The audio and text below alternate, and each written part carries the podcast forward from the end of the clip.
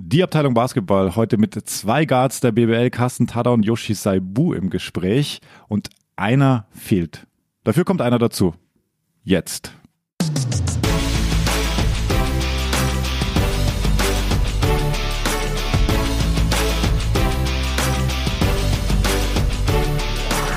So, herzlich willkommen zum Podcast Abteilung Basketball. Ich sage Guten Tag. und darf, äh, dabei wird es auch bleiben heute, weil Kollege Körner heute nicht im Haus ist. Dafür herzlich willkommen Alex Vogel. Ja, hallo, servus, grüß dich. Servus, hallo. Ähm, das heißt, wir sind heute zu zweit. Schöne Grüße gehen raus an Körny. Ähm, und machen heute trotzdem Podcast. Ist ja auch schön. Denn der Dienstag ist Podcast-Tag. So sieht's aus, ja? Ja. Und dementsprechend freuen wir uns jetzt. Und es wird sehr viel Basketball gespielt. Weiterhin. Und wir haben sehr viel Basketball gesehen, äh, sehr viele interessante Themen. Ähm, haben dann noch zwei spannende Interviewgäste. Aber vorab die Frage an dich, Alex. Du warst auch unterwegs jetzt in Oldenburg. Wir haben mitbekommen, ähm, es gab leichte Reisestrapazen, weil es wurde gestreikt. Wie so oft, es passiert regelmäßig in Deutschland. Wie ich lernte, es war eine, ähm, eine, wie, wie nennt sich das, äh, die Vertretung, die, die Gewerkschaft, genau, eine nicht Ja. anerkannte Gewerkschaft namens UFO. So sieht's aus. Hatte ja. welche Konsequenzen für dich? ja, es war eine sehr, sehr spezielle An- und dann auch am Ende auch Abreise. Du musstest nach Oldenburg zum Spiel Genau, ich musste nach Bayern. Oldenburg Ja. zum Spiel gegen die Bayern und äh, mein Flug wäre normalerweise ganz normal gegangen um 11.30 Uhr und es hieß ja die ganzen Wochen, beziehungsweise die vergangene Woche, ja, es wird zwischen 6 und 11 Uhr gestreikt, von daher halb zwölf eigentlich eine ganz gute Zeit loszufliegen. Ja. Morgens wache ich dann auf, sehe die Push-Nachricht, ähm, ja, der Streik wurde verlängert bis Mitternacht, hab dann direkt Ah, angerufen bei der Lufthansa und die Lufthansa hat gesagt, ja, gar kein Problem. Ja. Flug findet auf jeden Fall statt.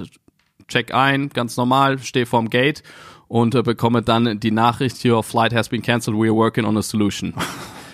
Und dann dachte ich, ja, schön und gut, bin ich mal gespannt auf die Solution. Fünf Minuten später kam dann die SMS, ja, du kannst am nächsten Tag dann fliegen um 8 Uhr, was natürlich nicht ganz so praktisch gewesen wäre. Also du musstest zu deinem Experteneinsatz und wer die Sendung gesehen hat, hat auch gesehen, dass die Sendung begonnen hat ohne dich. Also Genau, hat dann ohne mich begonnen. Ich habe dann dank äh, tatkräftiger Unterstützung, das war wirklich super, was die Buchung angeht, einen Flug nach Hamburg genommen, dort den Mietwagen bekommen. äh, also Hamburg statt Bremen. Hamburg statt Bremen, genau, war Weil- dann dort um 15.45 Uhr in Hamburg und dann ging's ruckzuck auf die Autobahn Richtung Wie lang fährt Oldenburg. man? Hamburg Oldenburg? Also ich glaube, bei gutem Wetter sind's vielleicht anderthalb Stunden ohne Stau, aber du musst ja dann durch den Elbtunnel dann und äh, bei Bremen wird auch sehr, sehr viel gebaut momentan und dann hat sich das schon so zwei Stunden hingezogen. Dann war ich zum Tip-Off genau an der Halle und dann erste Auszeit äh, reingesprungen. Ja, also in deiner Funktion als äh, Magenta Sportexperte warst du da. Also für alle, die dich nicht kennen, ich glaube, es gibt nicht mehr viele, die dich nicht kennen, vor allem die diesen Podcast hören. Ähm, du äh, ordnest die Spiele ein für uns, hast äh, auch co-kommentiert am Sonntag, darüber reden wir gleich. Wir sollen noch kurz fragen, was würde Kearney wohl zu dieser Gewerkschaft sagen, die gestreikt hat? Ich lehne sie einfach nur ab. Okay, wir müssen ein bisschen den, den Spirit hier weiterziehen. Ähm, Oldenburg-Bayern, spannendes Spiel. Ähm, wir werden gleich noch intensiver drüber sprechen. Was natürlich extrem auffiel, war der extrem gute Start der Oldenburger. Wie hast du es gesehen? Was war da los bei den Bayern? Ja, also die Oldenburger haben sehr, sehr gut gespielt, haben irgendwie alles getroffen, hatten sofort die richtige Int- Intensität. 29, glaube ich, oder? Im ersten? 29 zu 11 oder Ja, so um 13, den Dreh ja. oder zu 13. Also es war Ja. auf jeden Fall eine ganz, ganz deutliche Geschichte. Ja. Und die Bayern waren einfach gar nicht da, haben nicht verteidigt, keinen Fokus gehabt, keine Intensität, haben vorne äh, katastrophal gespielt, konnten die Bälle teilweise nicht wirklich fangen, nicht weiterpassen, also da war gar nichts da. Mhm. Und dann liegst du, wenn die andere Mannschaft gut aufgelegt ist, eben auch als FC Bayern mal ganz schnell so hoch hinten. Es waren ja dann 21 Punkte sogar irgendwann. Mhm. Ja, no- 29, 13 nach Viertel 1 und äh, kann man natürlich von diesem Blowout gegen Villeurbanne haben wir so auch nicht erwartet. Äh, wenn wir auf die Euroleague-Woche zurückschauen von den Bayern, es war dann doch deutlich leichter als erwartet, oder? Gegen Villeurbanne meinst Ja, du jetzt? ja. Ja, also Also vielleicht ist da auch ein Grund, diesen Switch dann zu schaffen, wenn du von so einem Spiel kommst, in der Euroleague, dann in der Liga natürlich. Also gegen Villeurbanne haben die Bayern exzellent gespielt, von Ja. Anfang an den Fokus gehabt, den sie gegen Bonn eben nicht hatten im Pokal, wo sie rausgeflogen sind. Äh, Villeurbanne ist auswärts auch eine andere Mannschaft als daheim. Ich glaube, das werden wir in Zukunft dann auch noch ein bisschen deutlicher sehen können. Zuvor hatten die Franzosen ja beide Heimspiele gegen Olympiakos und Panathinaikos gewonnen. Hm. Und ähm, kann schon sein, dass es so ein bisschen mit einspielt bei den Bayern. Ja, spannendes Thema auf jeden Fall. Also diese, wir haben das ja immer wieder, diese Doppelbelastung Euroleague Liga, wie motiviert man sich? Müssen wir bei Gelegenheit auch mal mit einem Bayern-Spieler besprechen, Ja. glaube ich. Werden nachher noch mit äh, Carsten Tader sprechen von Oldenburg. Da werden wir genauer noch eingehen auf, ähm, auf das Spiel. Wenn wir sonst auf das Wochenende schauen in der BBL, was war los? Ähm, es gibt weiterhin sieglose Teams. Also im Tabellenkeller äh, Bayreuth dramatisch verloren. In der letzten Sekunde eigentlich. Aber Ja, da ist ein großes Aber dabei. Also Ja. die Mannschaft von Raul Corner hat, glaube ich, gar keine schlechte Partie gezeigt, hat Ja, sich, gesteig hat sich gesteigert. Steigerung, ja. ja. vor allem in Mhm. der ersten Halbzeit das wirklich gut gemacht. Petro Kayas hat ja auch gesagt, Bayreuth hat uns dominiert im ersten Durchgang. Und dann gab's ja diesen Game Winner von äh, Steve Vesturia. Ja. Das war sicherlich gut gemacht, aber wenn man ganz genau hinschaut, dann sieht man, dass das ein äh, Schrittfehler von Vesturia war, weil er zweimal, also nachdem er den Ball aufnimmt, zuvor schon den Schritt mit dem rechten Bein gemacht hat und Mhm. dann erneut das rechte Bein nimmt und das nicht erlaubt. Ja, extrem wenig thematisiert worden hinterher. Ja. Also gar nicht eigentlich. Du hast es dann, glaube ich, gesagt, wir machen ja jetzt äh, auch das als dezenter äh, Promotion-Hinweis. Nach den Kurzzeitspielen am Sonntag immer ein, äh, quasi ein Recap des Weekends namens, äh, wir nennen das Kurzzeit kompakt.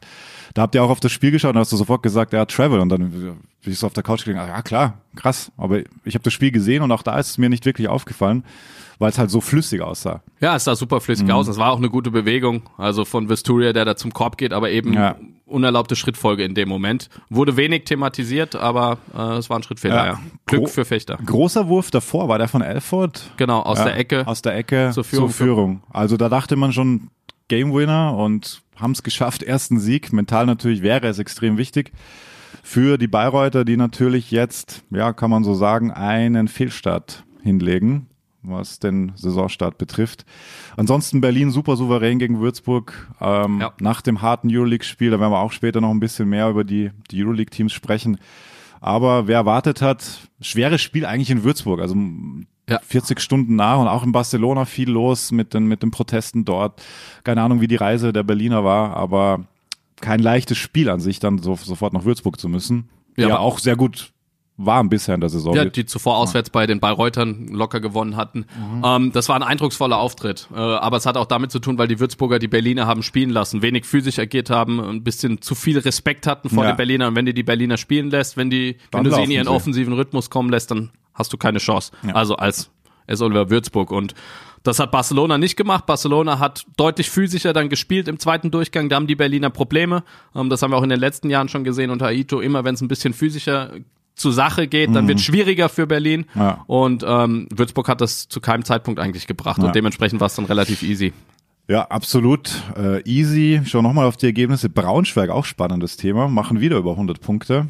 Ähm, gewinnen gegen den MBC. Also erstaunlich, würde ich mal sagen. Hätte ich jetzt so, also nicht erwartet, würde ich vielleicht nicht sagen, aber ich bin sehr positiv überrascht. Von Braunschweig Ja, allgemein. genau. Ja, wir spielen sehr, sehr gut. Also Pete Strobel macht da bisher einen exzellenten Wahnsinn, Job. ja, ja. Also das funktioniert richtig gut. Ähm, die marschieren, die haben bisher erst eine Niederlage Ja. in der Saison. Das war bei den Bayern, wo sie auch gekämpft Wo haben. sie auch, ja, ja, Also- also, waren immer in, in, in äh, Griffweite, nicht Griffweite, wie sagt man, in Reichweite Genau. einigermaßen. Das Spiel war nicht komplett weg. Ja. Also du hast eine gute Teamchemie da. Ich glaube, das kannst du von außen gut beobachten und das hilft dir natürlich ungemein. Und die Mannschaft funktioniert. Viele junge Deutsche, die auch viel Spielzeit bekommen. Ein Kostja Mushidi, der gut spielt. Ja. Aber auch andere Leute, ein Lukas Wank. Also die Mannschaft ist richtig gut anzuschauen. ja, um es in den Worten von Kostja zu sagen, Ich meine, Basketball ist ein Spiel auf, auf Runs.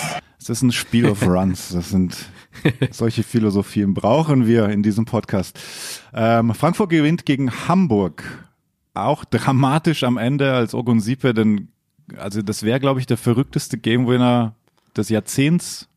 Ja, ja, auf jeden Fall. Also, Also damit beidhändig von der International, wir sprechen global, glaube ich. Ja, also das wäre ein irres Ding gewesen. Vor allem, Ja. weil bei Marvin Ogunsipe bisher nicht so viel geht aus Ja. dem Feld. Von der Freiwurflinie wirft er nicht mal 40 Prozent. Dann trifft er den ohne Ringberührung. Aus, von der ohne- eigenen Freiwurf. An alle, an alle, die es noch nicht gesehen haben, ich empfehle diese, diesen Game Report zu schauen. Ja, Ähm, das ist ein heißes Teil. ja.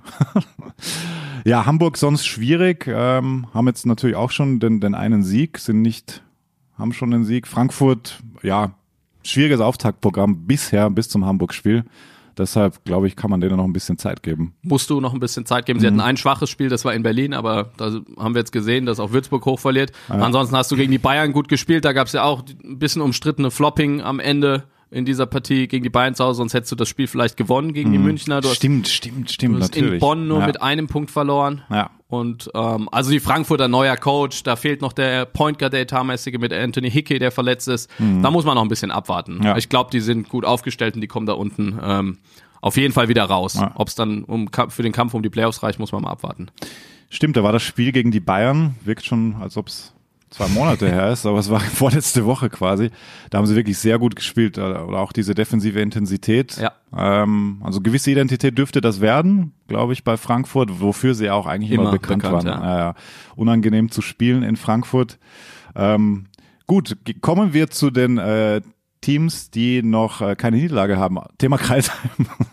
Ja, geil. Also Coole Geschichte, ja. Ja, anderes Team, also anders Ja. zusammengestellt. Ich finde deutlich besser zusammengestellt, äh, deutlich athletischer, Ja. ähm, insgesamt ein bisschen breiter aufgestellt, äh, tiefere Mannschaft, ähm, die sehr, sehr wurfstark bisher agiert. Ich glaube vor allem das äh, Spiel ähm, in Bonn, wo sie sehr, sehr hoch gewonnen haben, ist da ein bisschen repräsentativ dafür.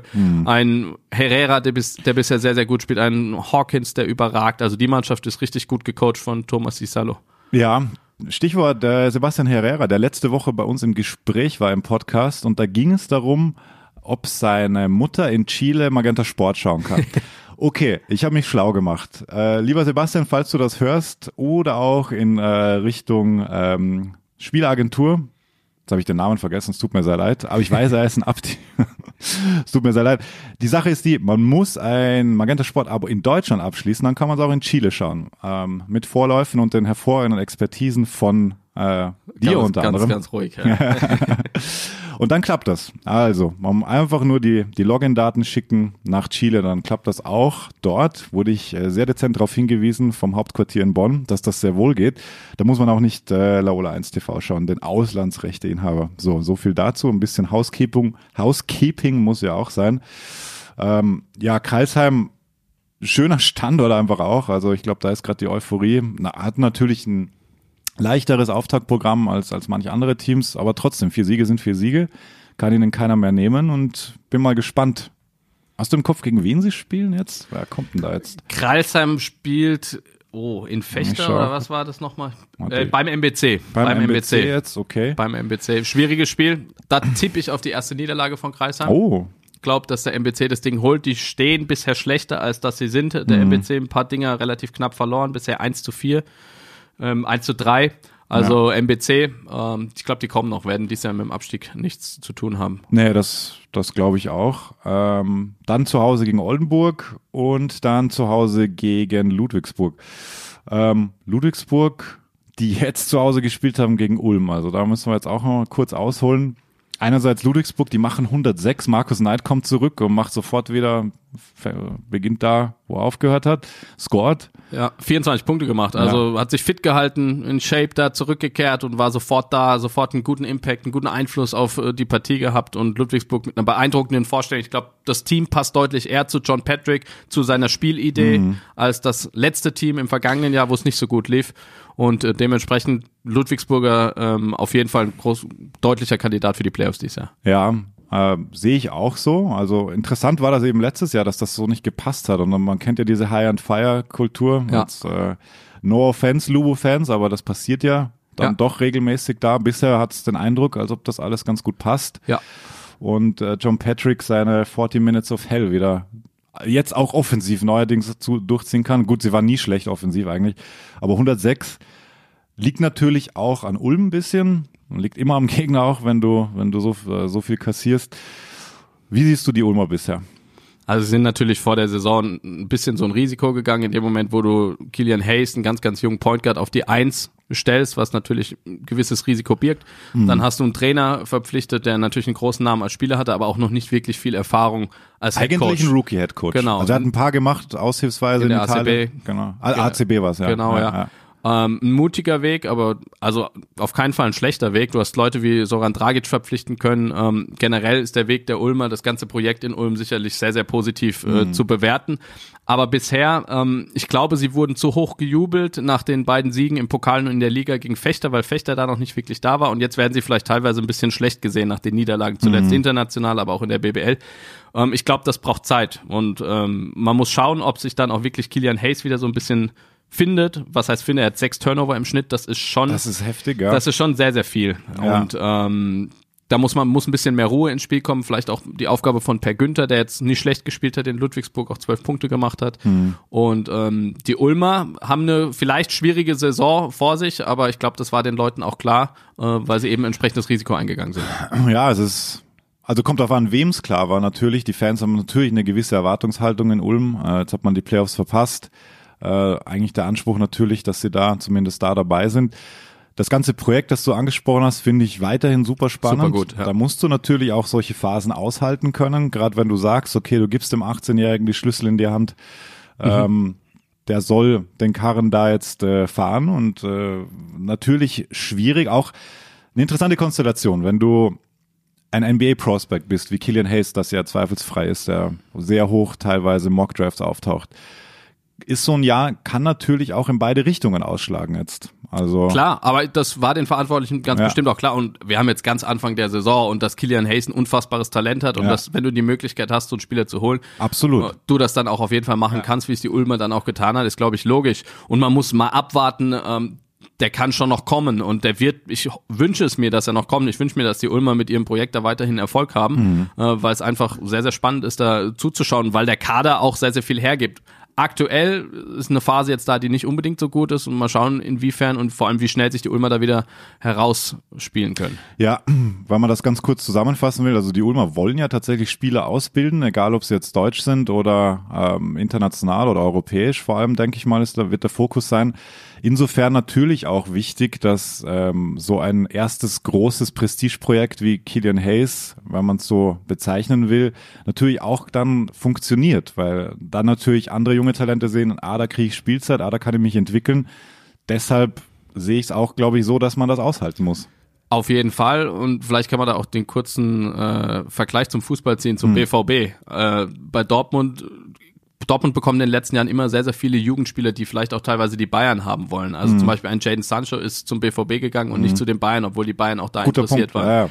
Weil, Ähm, weil, weil, sie, weil man sie eben weiß, gesehen ja. haben, dass in der Vergangenheit viele Talente die Möglichkeit bekommen haben, die Zeit bekommen haben, sich zu entwickeln und ähm, dass du Ja. da eben dann auch den nächsten Schritt machen kannst. Und das macht Sancho jetzt beim BVB aktuell, auch wenn die letzte Phase jetzt nicht ganz so gut war, wo er suspendiert wurde. Und genauso kannst du es dann auf den Basketball be- beziehen und siehst dann da eben auch, äh, dass Kilian Hayes ein gutes Beispiel äh, sein kann für Mhm. andere junge Leute, die dann eventuell sehen können, okay, in Ulm kriege ich die Zeit, in Ulm wird mir die Möglichkeit gegeben, mich zu entwickeln und vor allem auch Fehler zu machen. Diese Fehler Genau. macht er aktuell und da müssen die Ulmer jetzt aber meiner Meinung nach stark bleiben und weiter auf Kilian Hayes setzen, aber da bin ich mir auch sicher, dass das der Ja. Fall sein wird. Noch dazu ist die Ponker-Position natürlich die, wo du die Fehler am prominentesten siehst, weil ähm, klar, da, da passieren die Turnovers, da musst du organisieren.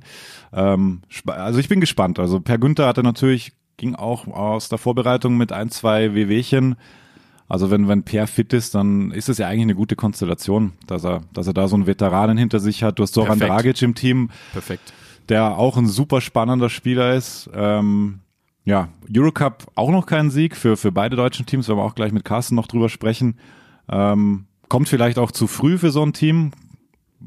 Kann man so sehen, weiß ich nicht. Gut auf jeden Fall, wahrscheinlich jedes Spiel, das du international machst, einfach was die Erfahrung betrifft.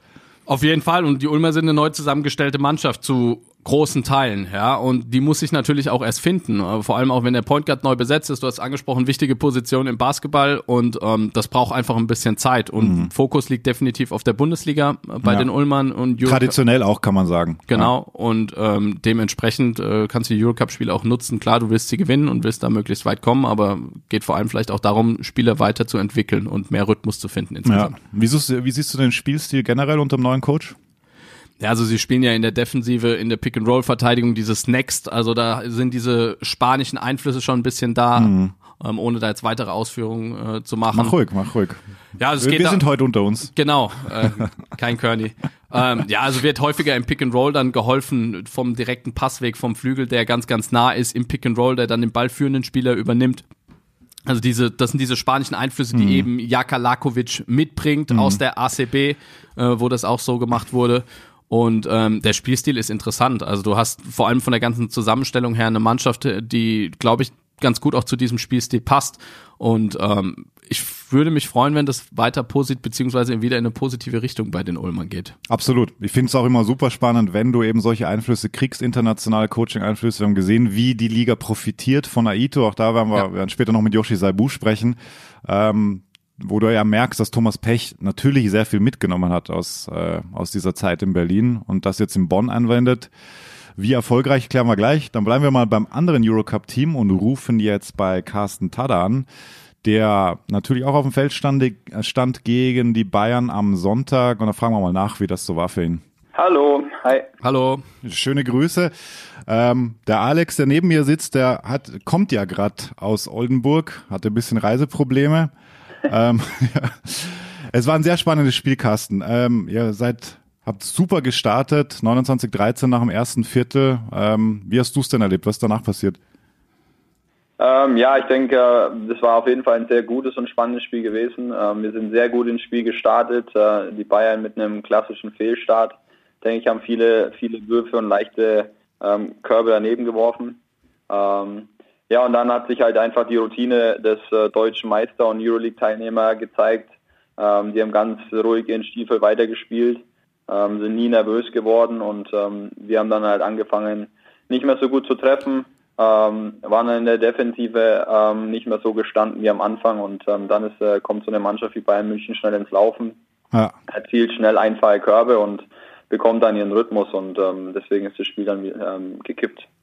Super spannend fand ich auch äh, nach dem Spiel die äh, das Interview vom äh, Teamkollegen Rashid Mal Basic. Wir können da mal kurz reinhören. Er fasst eigentlich ähnlich zusammen, aber gewohnt charmant.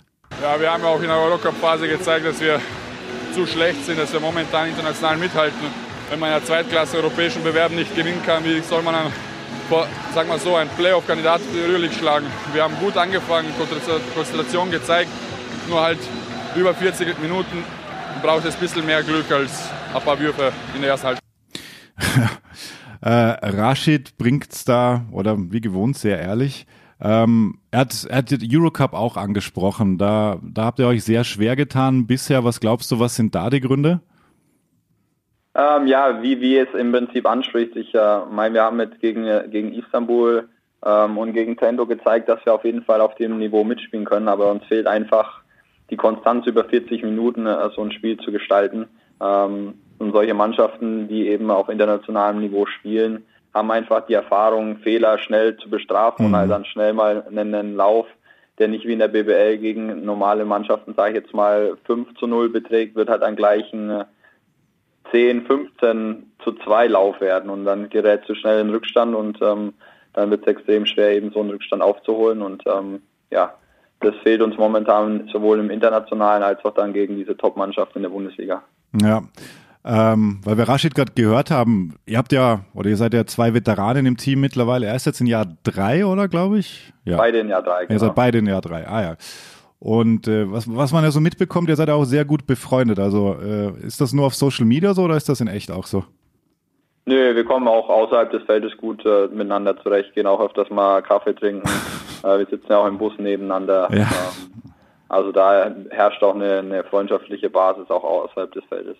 Dann liegt es ja wahrscheinlich schon auch an euch, dass man, was du gerade beschrieben hast, ähm, ein Team muss sich ja auch immer entwickeln, natürlich äh, jedes Jahr Neuzugänge. Was kann man denn da so machen als, ich meine, du hast auch schon sehr, sehr viel erlebt jetzt in, in deiner BBL-Karriere, einige Stationen durchgemacht. Ähm, wie, wie kann man da Einfluss nehmen, dass man sich da als Team vielleicht besser findet, um diese Erfahrungen eben beispielsweise international, dass man, dass man das in positive ähm, Spielweise dann ummünzen kann?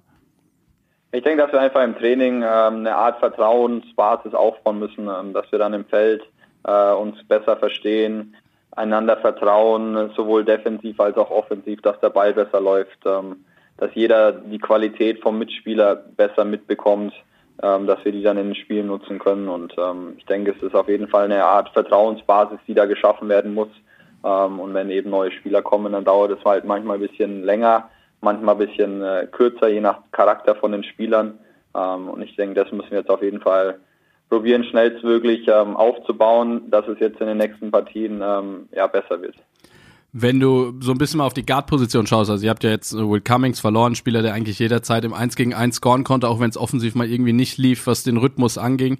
Ähm, seid ihr auf den Guard-Positionen jetzt anders besetzt? Das heißt auch so ein bisschen anderes Spiel mit Braden Hobbs jetzt auf der 1, der einfach ein ganz anderer Spielertyp ist. Fehlt dir so ein bisschen teilweise von auf euren Guard-Positionen dieses Scoring, dieses Selbstkreieren ähm, im Vergleich eben zum letzten Jahr? Also nicht, dass da Will Cummings natürlich 1 zu 1 ersetzt werden sollte, aber ist das vielleicht noch so ein bisschen ein Problem, dass die Neuzugänge wie Blakes da vielleicht zu lange brauchen, um das wirklich hinzubekommen? Ähm, ja, ich meine, Braden und Will kann man natürlich ganz äh, schwer vergleichen, sind komplett unterschiedliche Spielertypen. Ähm, jeder, der Braden weiß, äh, kennt, weiß, was er, was er, was er kann. Er ist ein ex exzellenter Passgeber, ähm, kann seine Mitspieler exzellent in Szene setzen und ich denke, da müssen wir als äh, vor allem in der Starting Five äh, können wir davon profitieren. Ähm, dass ich meine offenen Würfe muss ich treffen, wenn ich frei bin. Ähm, Ricky wird mehr Looks bekommen und auch Philipp. Und ja, von der Bank ähm, mit, mit Jerry, da muss auf jeden Fall in Zukunft mehr kommen. Ähm, da fehlt, denke ich, noch die, die, die Konstanz bei ihm. Er hat jetzt gegen München gezeigt, dass er auf jeden Fall effektiv sein kann, ähm, wenn er, wenn er hochprozentig trifft.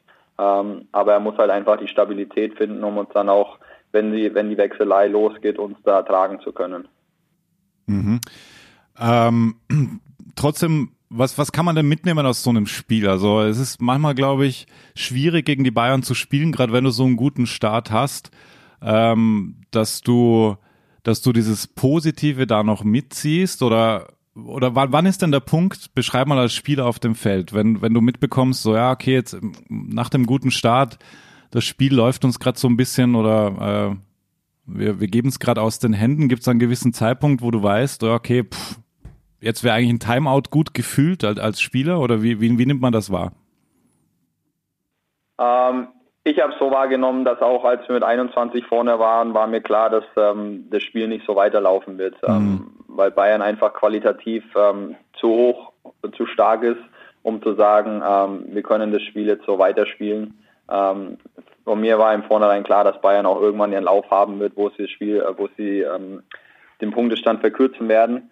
Ähm, ich denke einfach, wir müssen da ein bisschen abgezockt und abgeklärter werden dann in den Sachen ähm, Play Calls, ähm, nicht nervös werden. Dann haben wir mhm. viel, äh, einige schlechte Würfe genommen. Ähm, wir waren dann in der Defensive einfach nicht mehr so gestanden wie am Anfang. Dann ja, sind die Würfe nicht mehr gefallen. Dann, wie ich vorhin gesagt habe, das Vertrauen ein bisschen zum Mitspieler verloren. Wir waren dann, jeder war ein bisschen zu sehr um seinen eigenen Mitspieler ähm, gesorgt, als dass wir als Kollektiv dann ver, ähm, verteidigt haben. Und da haben wir ja einen nach dem anderen Punkt dann verloren und ähm, dann ist das Spiel gekippt. So, was jetzt das Play, äh, Timeout, Call und so angeht, das ist ja alles Coaches-Sache, da, da mische ich mich jetzt nicht weiter ein. Ja, ähm, aber nichtsdestotrotz, denke ich, ähm, hätten wir auf jeden Fall das Spiel noch länger ähm, enger gestalten können. Ja, du schaust ja auch viel Basketball, wenn ich es richtig im Kopf habe, also Euroleague. Meine Bayern ja. Sind, sind ja ein, habe ich das richtig im Kopf? Ja. Ja, ja, ja. genau. Ähm, mein, wie Rashi schon gesagt hat, die sind ja ein, ein Euroleague Playoff-Kandidat. Ähm, was ist dir denn sonst noch so aufgefallen bisher in der Euroleague? Hat sich ja sehr viel getan in der Offseason, viele spannende neue Spieler gekommen. Berlin ist dazugekommen als deutsches Team. Was ist denn so dein, dein Eindruck bisher? Ah, ich denke, dass auf jeden Fall die Euroleague-Saison ähm, sehr durchgewürfelt wurde. Ich, ähm, es sind viele Mannschaften dabei, die die letzten Jahre, sage ich jetzt mal, Mittel- bis Unterfeld mit, mitgespielt haben, sind jetzt auf jeden Fall mit Playoff-Kandidaten. Ich denke, sie sind viel ausgeglichener geworden. Ähm, viele hochkarätige Spieler sind jetzt in die, in die Euroleague zurückgekommen, die in der NBA nicht mehr so Tritt gefunden haben. Ähm, mir macht es jetzt noch mehr Spaß, die Spiele anzuschauen. Natürlich auch mit äh, Berlin noch als zusätzliche deutsche Mannschaft und äh, ich denke, man kann auf jeden Fall eine, eine spannende Euroleague-Saison dieses Jahr erwarten. Welches nicht-deutsche Team äh, interessiert dich denn am meisten? Ja, ich finde Jessica ganz interessant, weil mhm. da viele Spieler spielen, mit denen ich schon mal zusammen auf dem Feld stand. Ja. Ähm, Kyle Heinz, äh, Joe Vogtmann, Janis Strelnix, ähm, um ein paar zu nennen. Ähm, die finde ich ganz spannend. Dann Real Madrid ist natürlich äh, wieder dieses Jahr eine ganz spannende Truppe und ähm, ich finde auch immer ganz interessant, was äh, Jasikevicius in, in äh, Schalgiris mhm. da, da macht mit den Jungs ja. ähm, als Trainer. Deswegen ja, gibt es da einige spannende Vereine, die ich mir gerne anschaue. Schalgiris mit dem kleinen Budget immer vergleichsweise super spannend, was die da rausholen. Also da können genau. sich, können sich, glaube ich, viele ein Beispiel nehmen überhaupt. Aber gut, das ist halt auch die Basketballkultur in Litauen, oder? Also Ja, definitiv. Ähm, Macht schon ich denke auch, dass Jasikivicius viel gelernt hat in den, in den Zeiten äh, bei Panathinaikos unter Jelko Bradovic. Ähm, und er ist ja ein extrem erfahrener Spieler und er probiert es natürlich in seiner Art und Weise an die, an die jungen Spieler weiterzugeben. Ähm, und ja, es sind ja auch wieder zwei Spieler dabei mit äh, Krikonis und Walkup, die schon in der BWL gespielt haben. Stimmt, Deswegen, ja. ja. ja, ist halt spannend, wie sich, wie sich solche Spieler dann auch entwickeln. An der Stelle sei der dezente Hinweis erlaubt. Magenta Sport zeigt dir ab dieser Woche ein zusätzliches nicht-deutsches Euroleague-Spiel. Ähm, das geht los mit Anadolu Efes gegen Real Madrid. Macht da den Auftakt. Also wir zeigen ab jetzt drei Spiele pro Woche. Ähm, und man kann den Leuten wirklich nur empfehlen, die es bisher noch nicht machen, dass Euroleague Basketball macht einfach Spaß. Also das äh, auf jeden Fall. Ja, das wollte ich an der Stelle nur mal loswerden. Carsten, ähm, lass uns über deinen Sommer sprechen. Ja. ähm, wir kennen uns jetzt auch schon ein bisschen, haben uns sehr viel gesehen bei den, äh, bei vielen, vielen Quali-Fenstern. Ähm, da warst du, hast du jedes Quali-Spiel gemacht eigentlich? Ja, ich war bei jedem Quali-Spiel dabei. Du warst bei jedem Quali-Spiel dabei. Okay, es ist natürlich schon spannend. Ähm, mit Basti haben wir da auch schon ein bisschen drüber gesprochen, ähm, hier im Podcast. Ähm, ja, du hast alle Quali-Spiele gemacht, dann kommt das große Turnier. Ähm, wie hast du es denn erlebt? Also als Sportler will man natürlich dabei sein. Du warst immer Teil des Teams, ähm, warst, glaube ich, auch der erfahrenste Spieler im Team. Ähm, wie hast du es denn erlebt im Sommer? Ähm, ja, ich meine, äh, ich muss ganz ehrlich sagen, ähm, nach der, nach der Enttäuschung für mich, ähm, als ich den Anruf von ähm, Coach Rödel bekommen habe, ähm, ist für mich so ein bisschen, ja, das Spielinteresse ein bisschen in den Hintergrund gerutscht. Äh, ich muss ganz ehrlich sagen, ich habe, glaube ich, ein ganzes Spiel mir angeguckt, weil die Spiele dann auch immer zu einer Uhrzeit waren, wo mhm. mein Sohn sehr aktiv war. und ich nie richtig die Zeit hatte, mir die Spiele ganz anzugucken. Ähm, aber ich habe natürlich den, den ganzen Trubel mitbekommen in den Medien, ähm, mir die Scores angeguckt und ähm, ja, ich finde es natürlich schade, wie das Ganze verlaufen ist, aber nichtsdestotrotz denke ich, dass ähm, der deutsche Basketball auf jeden Fall eine, eine, eine, Zukunft hat. Und ich denke, die Jungs werden auch, beziehungsweise Jungs, beziehungsweise der DBB werden ihre, ähm, ihre Sachen daraus ziehen und äh, probieren, das im nächsten Turnier besser zu machen. Okay, das heißt, du hast, du hast äh, das Drama gegen die Dominikanische Republik nicht ganz gesehen. Ähm, natürlich ja, also ich kann mir vorstellen, dass es schwierig ist, dann auch die Spiele so zu verfolgen, ähm, also mit, mit dem Blickwinkel, den du gerade beschrieben hast. Also das Interesse wird dann automatisch weniger. Impliziert das jetzt auch, weil es geht ja weiter und wir haben ja immer noch diese komische Konstellation, ähm, dass man Quali-Spiele spielen muss, obwohl man eigentlich der Ausrichter der Heim-EM ist. ist. Ist denn das, ist das für dich überhaupt noch ein Thema jetzt? Ähm, das ist schwierig zu sagen für mich. Ähm, ich meine, ich bin jetzt äh, 30 Jahre alt. Mhm. Ähm, es kommt wieder ein Turnier im Sommer mit der EM 2021 im eigenen Land, ähm, was natürlich ein extrem geiles Turnier ist. Ja. Ähm, aber ich denke, die, die Jugend, die jetzt von hinten kommen, die drückt, ähm, die sind sehr stark und ähm, ich weiß nicht, ob es in dem Moment richtig wäre, oder es wäre in dem Moment wahrscheinlich richtig, den, den ganzen Jungen diese Chance zu geben, vielleicht solche Quali-Spiele zu spielen, mhm. ähm, um sie dann eben an solche Turniere heranzuführen. Ähm, und äh, wie ja auch Coach Rödel immer sagt, die Jugend ähm, sollen da reinschnuppern, ähm, die die Möglichkeit haben, dann irgendwann im A-Kader zu stehen. Deswegen ähm, spiele ich natürlich mit dem Gedanken, ob das überhaupt für mich nochmal Sinn macht, äh, mitzuspielen. Ähm, aber ich denke, da müssen dann noch die ein oder anderen Gespräche geführt werden, wie das dann weitergeht. Mhm. Natürlich braucht die Jugend ja immer auch Führung.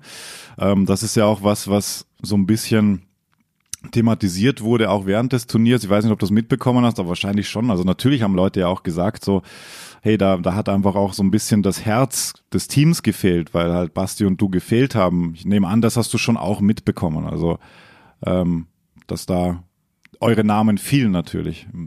Ja, definitiv. Aber ich betrachte das Ganze so, ähm, als der Kader ähm, ausgestellt wurde oder gesagt wurden, welche Spieler im Kader sind, ähm, hat jeder gesagt, so ja, wir haben den besten Kader, genau so muss der Kader aussehen. Ähm, und dann erst als es äh, schlecht lief, kam dann die Kritik auf mit, ähm, ja, es haben Spieler wie Basti und ich gefehlt. Mhm. Ähm, deswegen lässt sich immer leicht sagen, für die Kritiker, wo, wo es äh, an welchen Ecken es gefehlt hat. Ähm, wenn davor schon mein und sein Name ähm, gefallen wäre, wäre es wieder was anderes gewesen. Ähm, deswegen sehe ich das aus dem, dem Winkel mal ein bisschen anders.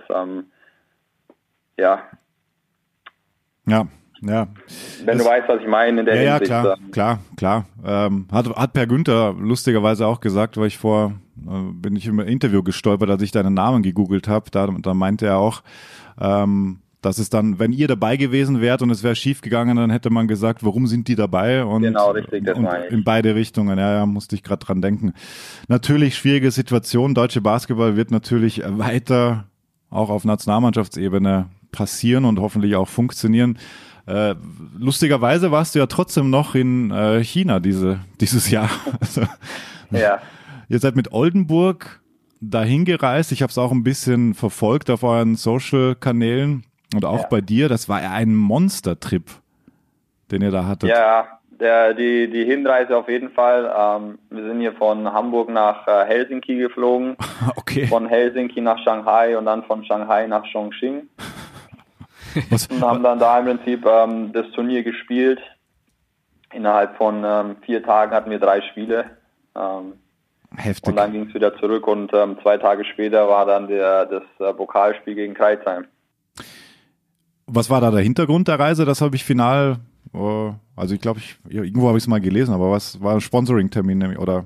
Ja, also ich denke, ähm, da wurden äh, im letzten Sommer Kontakte geknüpft und wir wurden dazu eingeladen. Das im Prinzip sollte es mal ein Turnier werden mit äh, hochkarätigen Euroleague-Mannschaften, mhm. ähm, die das da austragen wollen. Und wir waren im Prinzip so ein bisschen mit die, die Versuchskaninchen ähm, bei dem ersten Turnier. Und ähm, ich denke, im Endeffekt war es eine ganze eine Sponsorengeschichte, die da, die da ablief. Ähm, der genaue Hintergrund wurde natürlich mit uns da nicht äh, diskutiert, ähm, sondern wir sind dann im Prinzip die Spieler, die das ausfüllen müssen. Ob es jetzt sinnvoll war oder nicht, ähm, sei dahingestellt. Ähm, ich fand es sehr spannend, den Trip, sehr ja. interessant. Ähm, haben wieder eine Kultur ein bisschen näher kennengelernt. Ähm, ja, wie hast du es denn erlebt? Also China, ich war ja auch gerade da, also jeder hat da so seinen eigenen Eindruck. Wie war es wie war's für dich? Ja, es war einfach spannend, mal so ein bisschen die, die chinesische oder chinesische Kultur zu sehen, so wie sie leben, ähm, was sie an Nahrungsmittel zu sich nehmen. Ähm, ich meine, du warst jetzt wieder in einer anderen Stadt wie ich, mhm. ähm, in Chongqing, dachte ich mir, ich bin echt verloren, als ich gemerkt habe, dass vielleicht ähm, zehn Leute dort Englisch gesprochen haben ja. und du mehr oder weniger dich mit Händen und Füßen ähm, verständigen musstest, wo du ja denkst, ähm, in der 35 Millionen Stadt sollte es eigentlich mehr Leute geben, die so eine Weltsprache sprechen. Ähm, nee, ist definitiv nicht der Fall. Also war, war bei uns ähnlich, obwohl das ja so eine, eine Technologiestadt war. Ähm, Shenzhen, da wenn du Glück hast, ja. Wenn du Glück hast, triffst du wen und dann äh, Essen bestellen ist dann schon mit Händen und Füßen auf jeden Fall. Genau, und ähm, ja, wie gesagt, war einfach spannend und jetzt im Nachhinein, ähm, denke ich, hat es uns nicht geschadet, ähm, weil solche Trips dann natürlich auch für die Teamchemie ganz gut sein können. Mhm. Ähm, wir haben das Spiel gegen Kreuzheim im Pokal dann gewonnen, von daher, ähm, ja, war es ein spannender Trip gewesen. Ja. Ähm, für euch geht's weiter morgen Eurocup Malaga. Eigentlich schon die, oder? schwer zu sagen, ähm, ob ich gegen Malaga von einem Duo-Die-Spiel sprechen würde. Ähm, ich meine, wer sich auch den Kader von Malaga anschaut, könnte ihn schon fast wieder in die, in die Euroleague-Schiene mit reinstellen. Ja, Borderline, ähm, ja, stimmt. Da sind äh, Spieler wie Josh Adams, äh, Tupan, Dion Thompson, ähm, nur um so wieder ein paar zu nennen. Mhm. Ähm, deswegen, ja, es wird extrem schwer werden. Ähm, aber ich meine, wir müssen solche Spiele einfach nutzen, um um wieder als Mannschaft besser zu werden, ähm, um davon zu lernen, auf so einem Niveau mitzuspielen, um es dann halt in der Bundesliga auch anzuwenden. Ja. Dafür ist der Eurocup sicher spannend und geeignet, weil Malaga ja macht schon macht schon Laune, solche Namen zu hören und man unterschätzt das ja auch immer so, der, der zweithöchste Wettbewerb, ja, aber was sich da auch tummelt teilweise, auch das kann ich empfehlen, läuft auch bei uns, bei, mal bei Magenta Sport, äh, morgen dann live. Wie ist es denn bei dir, bei dir sonst? Du hast deinen Sohn vorher erwähnt, also ähm, Family Life, passt alles? Ja, definitiv. Ähm, geht allen gut. Kleine Mann geht jetzt in den Kindergarten. Oh ja, spannend. Ähm, mhm. Ist teilweise auch dann ein bisschen anstrengend, was er so alles vom Kindergarten nach Hause bringt, aber ähm, ich denke, es gehört zur Entwicklung von Kindern einfach dazu. Was bringt er denn mit? Ja, ein paar Flausen im Kopf dann mm. äh, den Eltern gegenüber. Aber ich meine, es macht äh, einfach Spaß, ein, ein Kind zu erziehen ähm, oder damit klarzukommen. Ich denke, das ist auch für eine Entwicklung, für eine Person selber eine spannende Sache und ähm, ja, ich möchte es nicht missen. Spielt er auch Basketball oder will er oder? Ja, er ist sehr, sehr sportaffin. Also je nachdem, wenn er einen Fußball am Fuß hat, kickt er in der Gegend rum. Wenn er einen Ball in der Hand hat, dann dribbelt er ihn. Mhm. Ähm, also er zeigt schon das Talent in die Richtung, dass er sehr ähm, sportlich oder ballsportlich äh, ballbegabt ist. Gute ähm, Gene auf jeden Fall, ja. Aber er ist natürlich erst drei Jahre alt, deswegen ähm, er soll einfach seinen Spaß haben. Ich werde nie irgendwie eine Schiene schieben, wo ich sage, du musst es machen, sondern mhm. er soll das für sich selber entdecken und Spaß daran, daran haben, wenn, wenn er irgendeinen Sportart machen möchte, gerne. Ähm, aber ja, jetzt hat er einfach viel Spaß dabei, einen Ball in der Hand oder am Fuß zu haben. Darf er denn Spiele schauen auch? Also wenn es die, die Zeit ergibt, nehme ich ihn schon immer mit, den, mit zu den Heimspielen oder mhm. wenn ich auswärts bin und es nicht zu spät. Ähm, wenn es jetzt ein Samstag ist, dann ist er auch immer mit in der Halle. Am Sonntagabend meistens dann nicht, weil er montags morgen in den Kindergarten muss. Ähm, aber er kriegt es auf jeden Fall mit, ähm, was ich da für einen Beruf ausübe. Hm. Ja, auch cool, wenn er das, wenn er das bewusst mitnimmt. Und, und im TV, weil da, da habe ich neulich mal mit einem Kumpel diskutiert, der auch ähnlich, ich glaube, da ist auch drei sein Sohn und äh, die schauen sehr viel NBA gemeinsam und der, der kennt sich schon richtig gut aus. Und da, da gibt es ja auch verschiedenste Meinungen, ob das äh, als unabhängig wahrscheinlich, ob es Basketball ist. Ähm, aber das darf er halt. Er darf halt Basketball schauen im Fernsehen. Darf das deiner? Äh, ich muss ehrlich sagen, äh, ihm fehlt da immer noch ein bisschen das Interesse, sich da hinzusetzen und ähm, lange zu gucken. Mhm. Ähm, ich habe ein bisschen mitbekommen, wenn er meine Spiele anschaut und sieht mich, dass er da ein bisschen ähm, strenger drauf guckt. ähm, aber so habe ich jetzt noch nicht das Interesse entdeckt, dass er sich da lange vor den Fernseher setzen würde und äh, ein Spiel anschauen würde. Ähm, ich denke, das kommt dann später, später alles mehr. Ja, ja finde ich super spannend, wie, wie, wie so eine, also wie, wie passiert das dann, dass, man, dass er dann irgendwann sagt, ja, okay, er will jetzt Basketball spielen oder er hast recht, er will Fußball spielen, weil er halt dann bockig ist, weil, nee, das, was der Papa macht, ihn, naja, wir werden es weiter beobachten, Carsten. Genau. Ähm, vielen Dank für deine Zeit. Und viel Glück für alles, was ansteht. Wen habt ihr in der Liga nach Malaga? Das habe ich gerade nicht im Kopf. Ähm, in Gießen. Ah ja, in Gießen, okay. Genau. Ja. Okay, also ja, Gießen haben wir noch gar nicht thematisiert, Alex, vor. Können wir vielleicht gleich noch machen. Genau, ja. ja. Ich sag mal, aktuellen Pflichtsieg für euch, auch wenn es auswärts ist. Ja, definitiv. Ja. Ähm, gehört auf jeden Fall mit einer Pflichtaufgabe dabei, aber ich meine, es ist immer schwer, in der Sporthalle Gießen Ost zu spielen. Ähm, aber du kennst sie ja gut, du kennst sie ja gut. Ich kenne sie gut, ja. genau. Ähm, ich denke, die Mannschaft ähm, hat, braucht auch noch ein bisschen Findungsphase. Ähm, ich denke, John Bryan ist jetzt wieder auf dem Weg, ein bisschen fitter zu werden. Ähm, deswegen denke ich, wird es wieder ein gutes Duell zwischen ihm und Rashid werden. Stimmt. Ähm, ja. Da treffen ja die zwei Hühner wieder aufeinander und ähm, ja, wir werden sehen. Wir werden sehen. Okay, dann ähm, viel Glück auch dafür und ich hoffe, wir sehen uns bald mal wieder. Sehr gerne. Alles klar. Danke für deine Alles Zeit. Klar, Alex. Mach es gut. Alex, Alex. ciao. ciao, ciao. Danke. Ja, stimmt.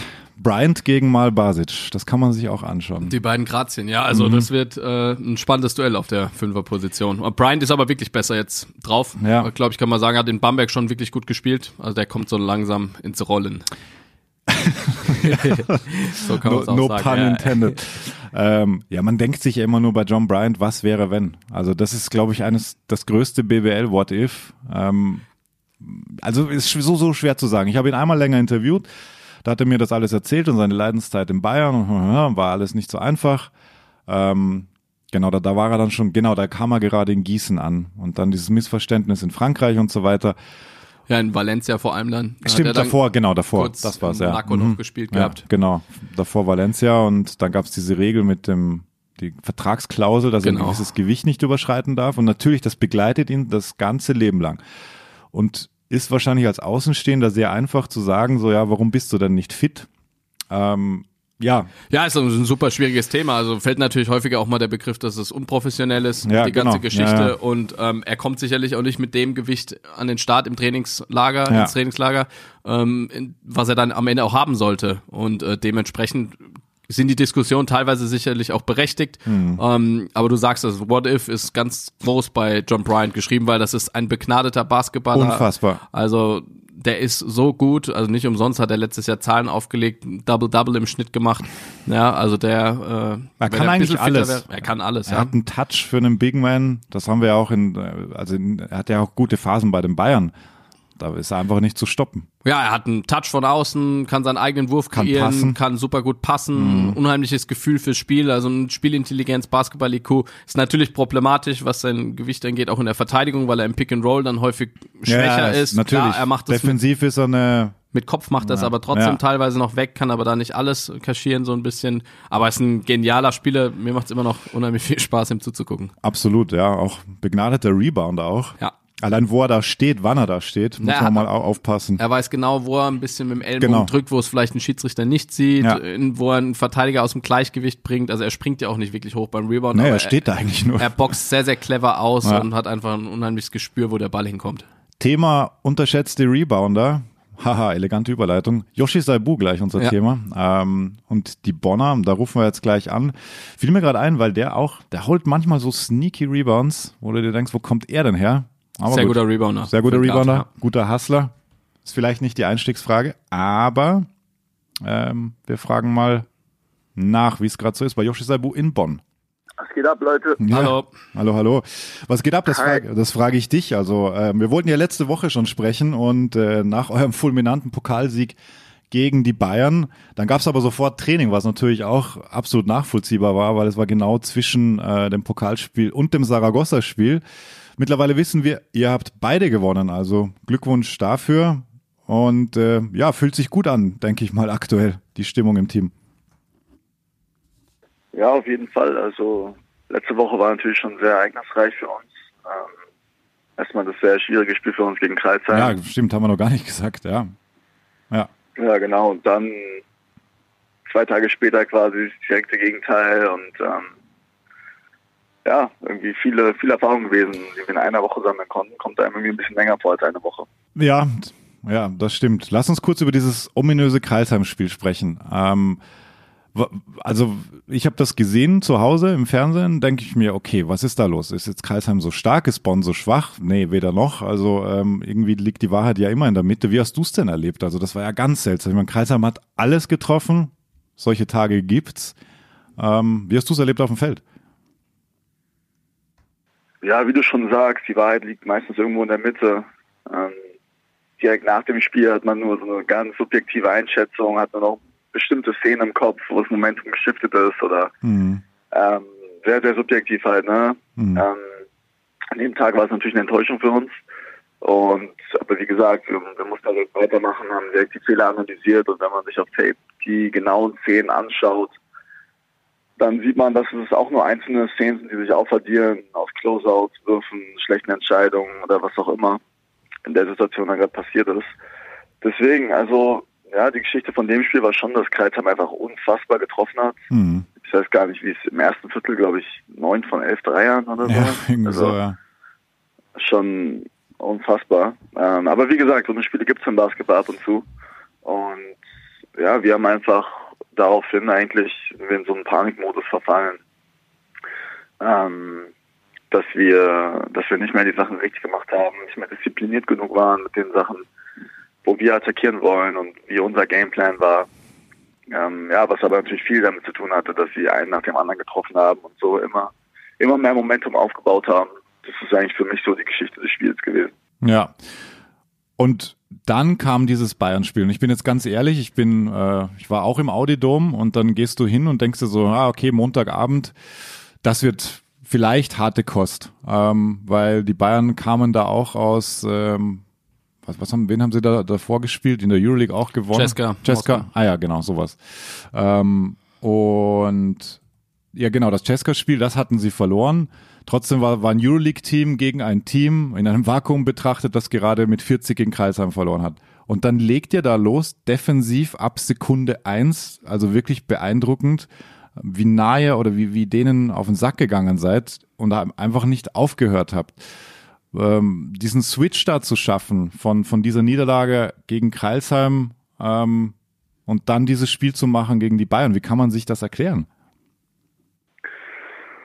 Ja, im, im Basketball gerade in einer langen Saison mit so vielen Spielen ist eigentlich die Herausforderung, immer wieder irgendwie bei Null zu sein oder mhm. aus, ausgeglichen zu sein. Und die Situation, in der wir waren, ähm, gerade so auf den Sack bekommen zu haben und direkt in zwei, in zwei Tagen wieder spielen zu können. Ich ja, glaube, dass es keine ja. schlechte Situation für uns war, weil jeder Spieler kennt das Gefühl, dass wenn du verlierst und nicht gespielt hast, wie du es dir vorgestellt hast und dann irgendwie zehn Tage darauf sitzen musst, mhm. ist das nochmal was ganz anderes. Das heißt, wir hatten wirklich eine, eine gute Situation für uns, finde ich, dass, dass wir direkt wieder spielen konnten. Und wie du gerade gesagt hast, ich glaube, das haben alle erwartet. Ja. Ähm, also in dem Fall hat uns wirklich das hat er, keiner was zugetraut, ja. glaube ich. Ja. Und es ist natürlich dann auch eine extrem schwierige Situation für Bayern. Weil, wenn man es andersrum betrachtet, Bayern, jeder erwartet von denen, dass sie zu Hause gewinnen. Ja. Vor allem in der Konstellation, dass wir von so einem Spiel kommen. Guter Punkt. Und ähm, ja, ja, also deswegen rein mental keine schlechte Situation für uns gewesen und was wir an dem Tag sehr gut gemacht haben. Wir haben nicht alles getroffen oder wir haben nicht alles perfekt gemacht, bei weitem nicht.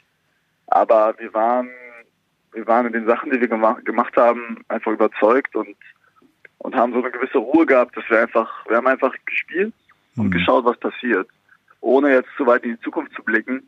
Ähm, erstes Viertel waren wir wirklich im ersten Viertel und im dritten Viertel haben wir nur das dritte Viertel gedacht, so wie man, ähm, ja, so das, was man versucht immer, immer zu beherzigen, haben wir an dem Tag, glaube ich, sehr gut gemacht, dass wir einfach so hart gespielt haben, wie wir konnten und einfach zu schauen, was dabei rauskommt. Mhm. Und damit haben wir uns die Chance gegeben, mit einem knappen Spiel ganz am Ende. Und dann merkt man natürlich schon, dass, dass der Druck bei Bayern liegt, gerade in der eigenen Halle dann. Ne? Ja, also ich glaube auch, dass für euch eine perfekte Situation war, vor allem weil ihr gegen die Bayern gespielt habt, dann, wo ihr im Endeffekt auswärts gar nichts zu verlieren habt und das Ganze dann mit dem Sieg relativ schnell drehen konntet. Also ich fand die erste Halbzeit gut, äh, sehr gut sogar. Dritte Viertel war dann ein bisschen schwieriger, da ist Bayern dann sogar mit einer Führung ins letzte Viertel gegangen. Und das fand ich dann eigentlich noch viel beeindruckender als die erste Halbzeit, dass ihr im vierten dann zurückgeschlagen habt. Also ihr wart hinten. Normalerweise, glaube ich, hat jeder Zuschauer damit gerechnet, okay, jetzt fahren es die Bayern relativ locker mhm. nach Hause. Bonner mit der Niederlage gegen Kreisheim. Aber dann habt ihr reagiert und habt auf einmal wieder offensiven besseren Rhythmus gehabt. Hast du ehrlich gesagt noch dran geglaubt, dann zu Beginn des vierten Viertels, wo die Bayern dann in Rhythmus gekommen sind, die Oldenburger haben das gestern ja irgendwie nicht so unbedingt hinbekommen, dass ihr das Ding noch holen könnt, auch auswärts?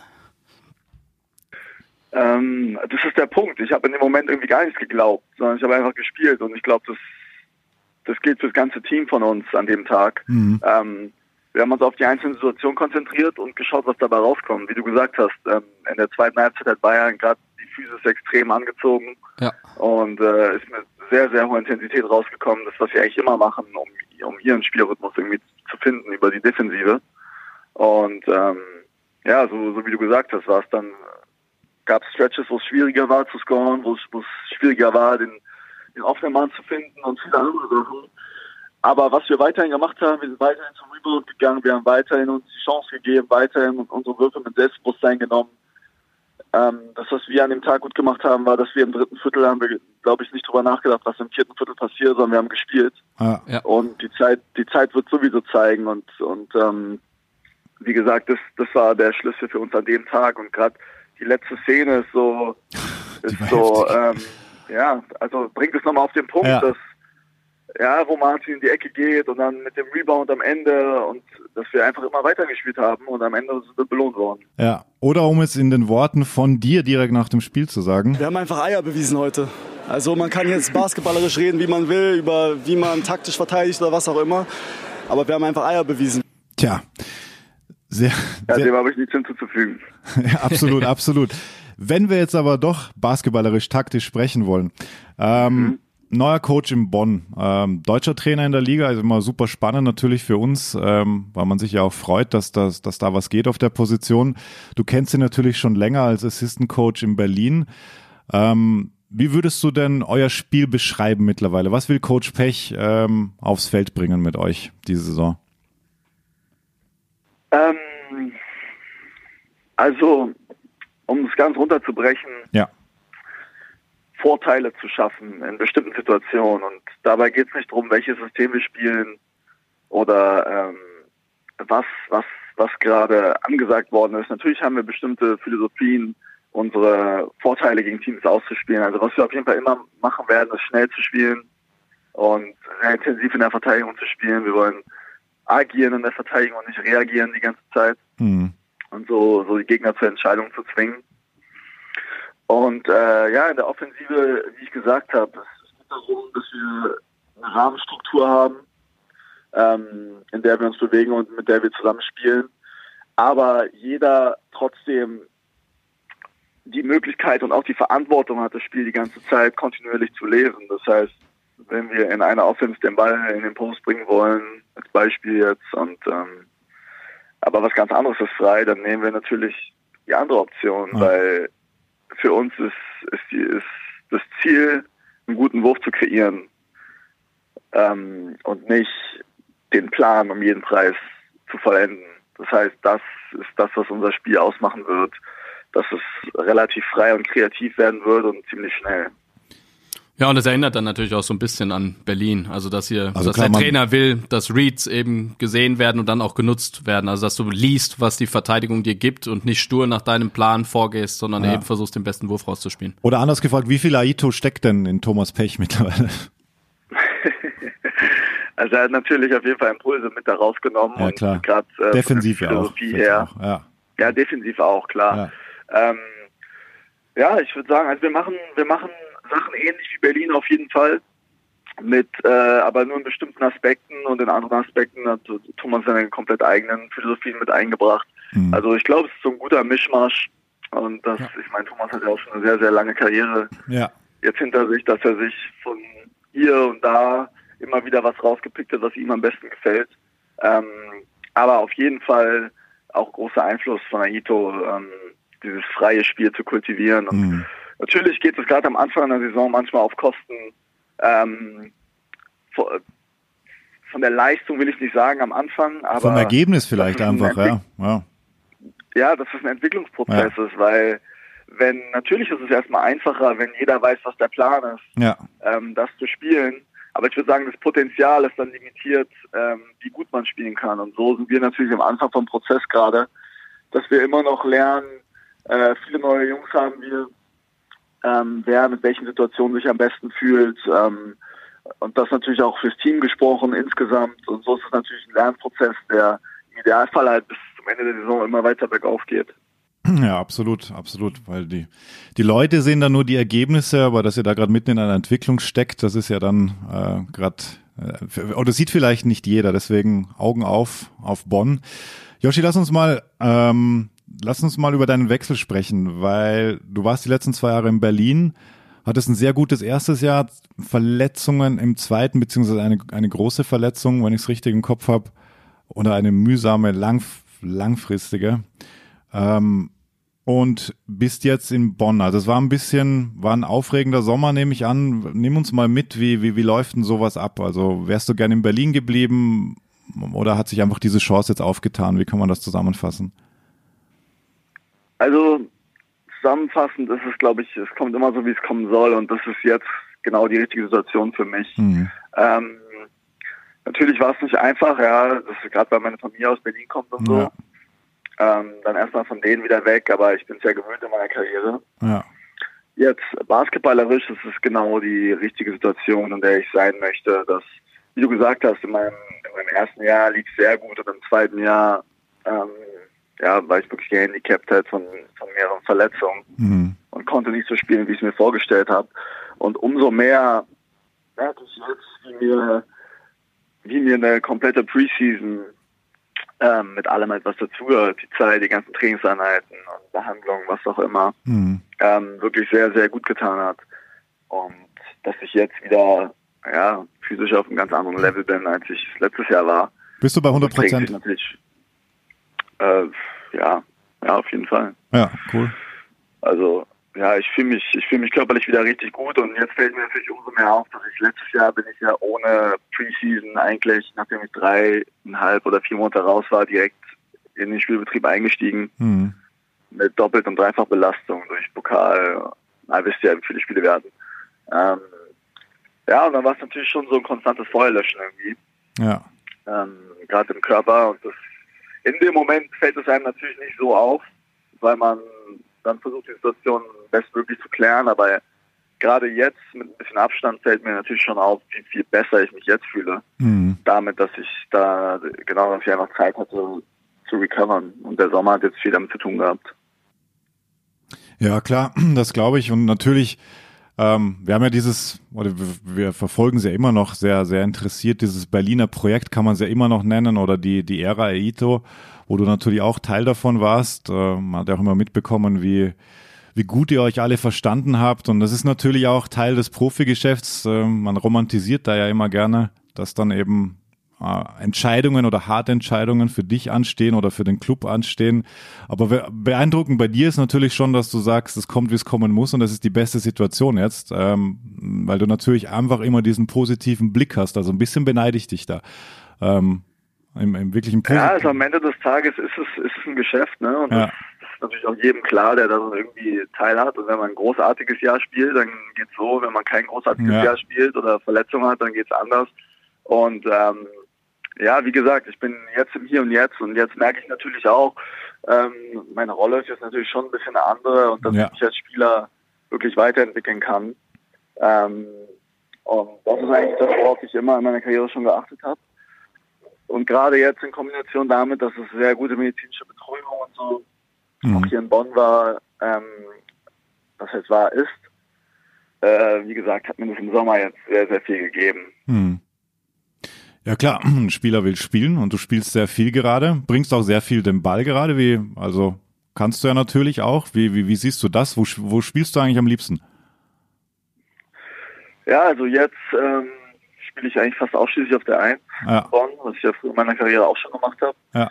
Ähm, ja, gefällt mir schon sehr gut, gerade in, in der, ja, es kommt natürlich schon sehr darauf an, gegen was für ein Team man spielt. Aber wenn man auf die höheren Levels guckt, sieht man natürlich schon, dass gerade auf der 2 die Leute größer und schwerer werden. Ja.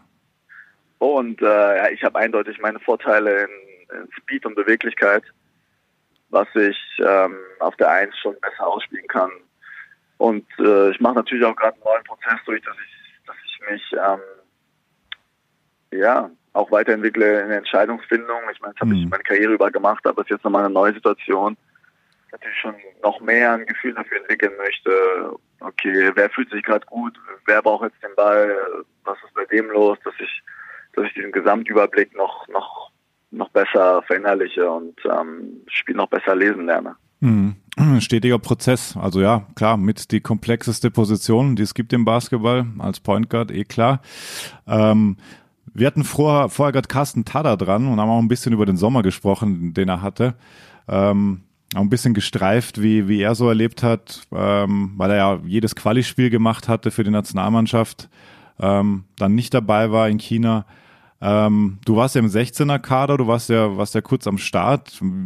Trotzdem, wie hast du, wie hast du es denn erlebt, das Turnier an sich, als, als auch Nationalspieler, der, der viele Quali-Spiele mitgemacht hat? Ähm, ja, mit gemischten Gefühlen natürlich. Also, mhm Vorbereitung ist ja eigentlich nicht schlecht gelaufen und ich glaube jetzt am Ende ist das Turnier natürlich nicht so gelaufen, wie alle sich vorgestellt haben.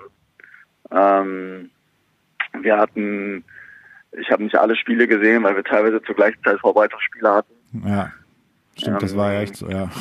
Ja, ja, ja es ist natürlich jetzt insgesamt schon enttäuschend gewesen, das Ergebnis für natürlich alle Beteiligten, die irgendwie damit zu tun haben und natürlich für alle anderen auch, die irgendwie mit Basketball ähm, ja, in Verbindung stehen in Deutschland. Ja. Dass, dass das Potenzial da ist, steht, glaube ich, außer Frage. Ich glaube, das kann jeder sehen. Und das ist ja in dem Fall einfach nicht, nicht abgerufen worden konnte. Ähm, ja, ist schade. Ist schade in dem Moment. Und es ist so schwierig, irgendwie darüber zu sprechen, wenn man jetzt von außen, weil ich habe jetzt auch einmal die Perspektive, die alle anderen haben. Ich war nicht da, ich, ich weiß nicht, wie es äh, da genau abgelaufen ist. Ich habe natürlich ein paar Jungs gequatscht. Hm. Aber am Ende des Tages haben sie an den, in den entscheidenden Momenten einfach nicht gut gespielt. Ja. Und dann kommt so ein, ja, so ein Turnier dabei raus und jetzt muss man überlegen, was die besten Steps sind, ähm, das, um weiterzumachen. Absolut, absolut. Ich meine, einer steht fest, das ist die Heim-EM 2021. Für dich natürlich auch spannend, nehme ich an. Ähm, Also es, es gibt ja wieder diese komische Situation, vorher mit Carsten auch schon gesprochen, dass du ja eine Quali spielst, obwohl du eigentlich qualifiziert bist. Ähm, es wird diese Spiele geben. Ähm, aber für dich als Spieler persönlich, denke ich mal, schon weiterhin auch ein Ziel, oder? Also die, die M im eigenen Land. Ja, auf, auf, auf jeden Fall, definitiv. Ähm, nach wie vor, nach wie vor ein großes Ziel von mir. Und jetzt diesen, diesen Sommer war es ähm, schwierig, weil ich, äh, bevor das Trainingslager angefangen hat, habe ich mir noch eine leichte Verletzung im Rücken zugezogen. Das war so ein paar Tage davor und das war ich auch über den Sommer jetzt nicht wirklich fit. Hm. Ähm, deswegen war es natürlich in dem Moment enttäuschend, nicht dabei zu sein, aber irgendwie wusste ich für mich auch, dass es eigentlich in dem Fall besser für mich ist, ja. ähm, reha-mäßig äh, an mir zu arbeiten, weil ich sonst nicht die Zeit dazu gehabt hätte. Ja. Aber ich meine, das, das System ist so, wie es ist mit den Qualifikationsspielen und ähm, ich sehe jetzt erstmal auch nicht, dass sich das ändern wird. Deswegen ist es natürlich, liegt es an jedem Spieler jetzt, sich damit auseinanderzusetzen und zu entscheiden, wie er das handeln möchte. Ähm, ich finde, die Spiele machen immer großen Spaß mit der Nation, ja. Also mhm. vorletztes Jahr, letztes Jahr genauso. Und weiterhin Ziel von mir auf jeden Fall. Das heißt, ja, dann ist davon, also wir werden dich sehen mit, mit Adler auf der Brust wieder, davon gehen wir jetzt mal alle aus. Weil es natürlich, ja, weil es natürlich für, für Carsten eine schwierige Situation war, äh, hat er jetzt auch gerade offen gesagt, ähm, weil er natürlich den jüngeren Spielern den Vortritt geben will. Ähm, dann werden wir das auf jeden Fall weiter beobachten und hoffen natürlich, also es Nationalmannschaft ist einfach so wichtig für, für Basketball in Deutschland, deswegen waren wir, glaube ich, alle so krass enttäuscht. Kann man ja mal, kann man ja mal so sagen, egal von, von zu Hause oder von vor Ort. Ähm, es war einfach ein Schock für uns alle. Jetzt umso wichtiger, dass man, dass man da gestärkt wieder rauskommt aus dieser Situation. Das versteht sich ja auch von selbst. So, Yoshi, was sind, was sind denn eure nächsten Challenges? Habt ihr Champions League diese Woche? Ja, ich bin, ich bin gerade in Italien, in Brindisi und wir spielen heute Abend. Heute schon? Oh, oh, oh, oh, das. Ah, ja. Okay. Ja, geht gleich weiter. Das hatte ich nicht auf dem ähm, Schirm. Das heißt, das ist jetzt erstmal die nächste Challenge und wir haben jetzt komischerweise erstmal keine BBL-Spiele, sondern zwei Champions League-Spiele in Folge weiß gar nicht, der Spielplan ist da gerade ein bisschen komisch. Ja, stimmt. Dadurch, dass es doch, weniger ja, ist. Ja. Weiß nicht genau, womit das zu tun hat. Aber ja, genau. Also für uns stand ja die Quali an, die wir geschafft haben. Ja. Für die, was das erste Ziel war für uns. Und ähm, ja, jetzt, jetzt haben wir das erste Spiel in der Champions League gewonnen. Heute geht's weiter. Nächste Woche gegen Besiktas. Wie bitte? Nächste Woche gegen Besiktas dann. Genau, genau. Ja. Das heißt, ja, wir gehen jetzt Step by Step und natürlich wollen wir versuchen jetzt die, die Situation zu nutzen, gerade wenn wir nur, wenn wir nur Champions League Spiele haben, können wir uns umso besser darauf vorbereiten. Auch keine schlechte Situation für uns. Ja, ich sehe gerade euer nächstes BBL-Spiel in Fechter, 2. November. Das ja, ist, ja, das ich sag ist, ja, ist irgendwie komisch. Ja, schon ein bisschen, weil davor habt ihr, habt ihr das Kreisheim-Spiel und dann eigentlich kein BBL-Spiel, weil Pokal. Das heißt, ihr habt vom 12.10. bis 2.11. kein BBL-Spiel. Das kann jetzt auch nicht an der 17. Liga. ja, okay. Schwierig, ja. Wir, wir lassen das Thema mal beiseite. Ihr könnt euch voll und ganz auf den internationalen Wettbewerb konzentrieren. Und genau. äh, ja, alles Gute dafür, Yoshi. Ähm, und äh, wir beobachten das natürlich auch weiterhin, auch wenn wir das nicht zeigen. Aber die Leute wissen, es ist auch empfangbar in Deutschland. ich werde vielleicht mal reinschauen heute Abend. Danke für die Erinnerung. Und ja, in der BWL sehen wir euch in dem Fall länger nicht. Bleiben auf jeden Fall dran. Wie ist Bonn denn so eigentlich? Ich kenne ja Bonn aus beruflichen Gründen teilweise. Wie, äh, wie hast du die Stadt kennengelernt? Ich habe ehrlich gesagt noch gar nicht so viel gesehen. Ja. Ähm, weil wir ziemlich viel in der Halle sind. Ja. Ähm, ich hab, Schöne Halle. Ja, Bonn ist so eine schöne Halle. Ja, ja. absolut. Ja, ja, schöne Halle. Telekom Dome ist cool. Man ja. merkt es. Gute Stimmung. Ja, es ist auch eine riesige Basketballkultur in der Stadt. Ja. Das merkt man schon. Ne? Ja. Das, man hat das Gefühl, dass alle Fans, die da sind, irgendwie seit 20 Jahren in der Halle sind und jedes Lied kennen. Und, ähm, das ist schon so richtig, richtig verankert, die Tradition da im Club. Ja.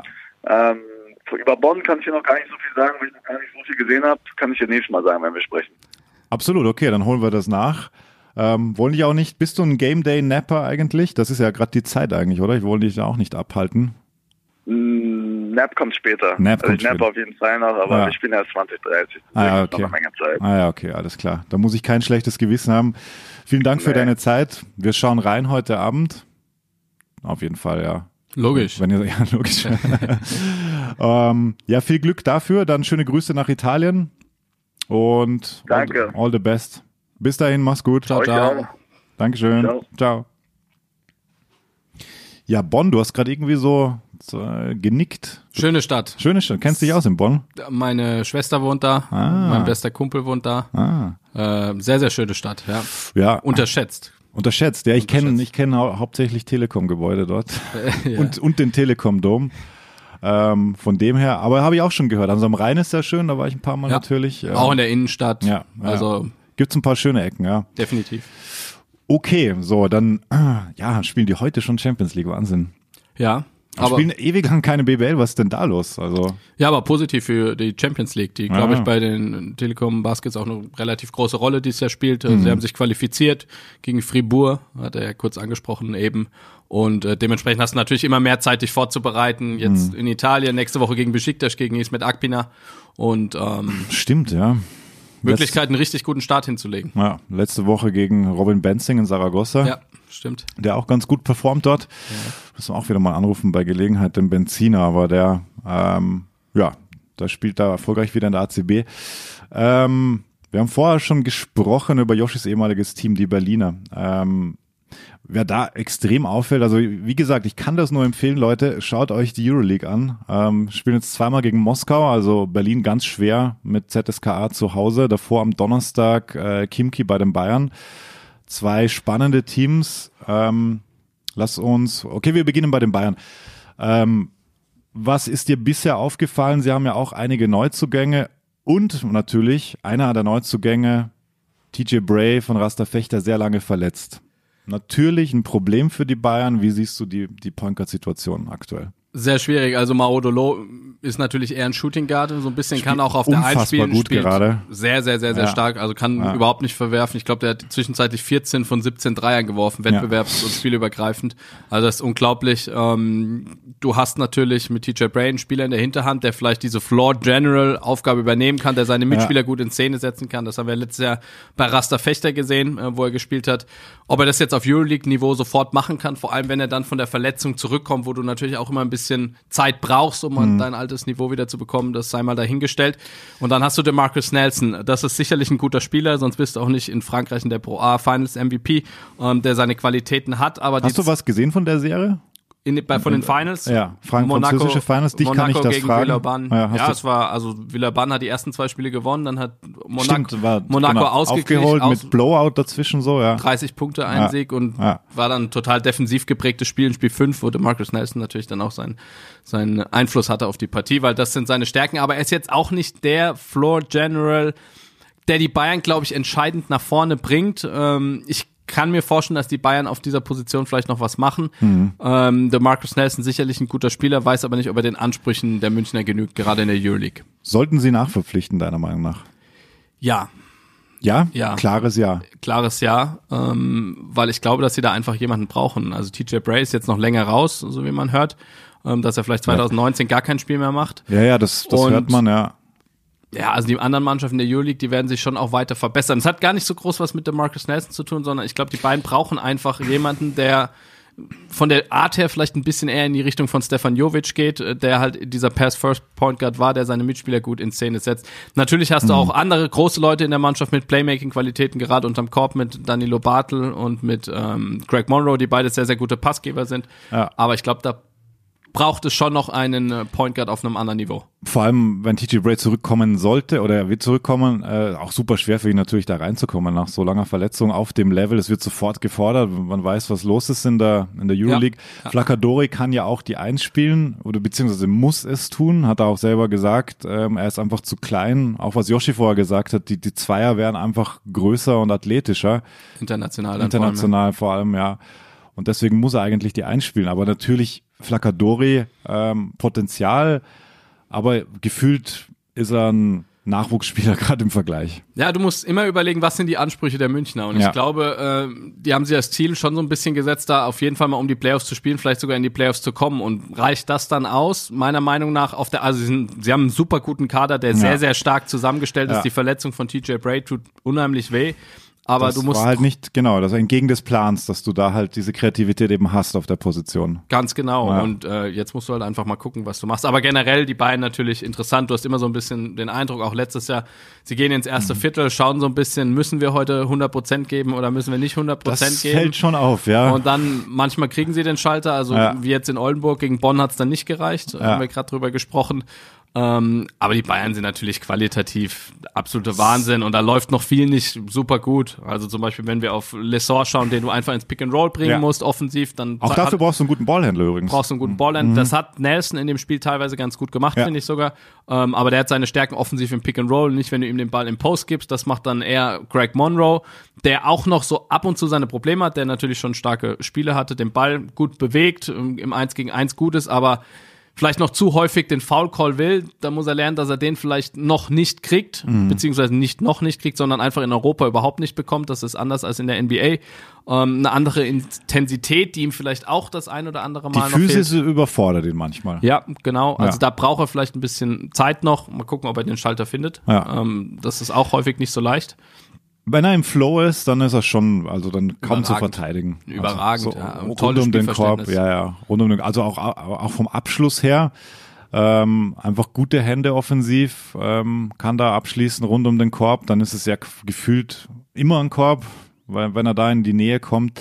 Ähm, was übrigens einem anderen Center bei den Bayern oft vorgeworfen wird, was, was den Abschluss betrifft, das ist Leon Radoschewitsch. Ähm, Jetzt ist er ein spannender Spieler. Wir kennen den schon so lange. Er gehört zur Liga irgendwie schon dazu. War, war in Berlin, war in Bamberg. Ähm, wie siehst du ihn aktuell?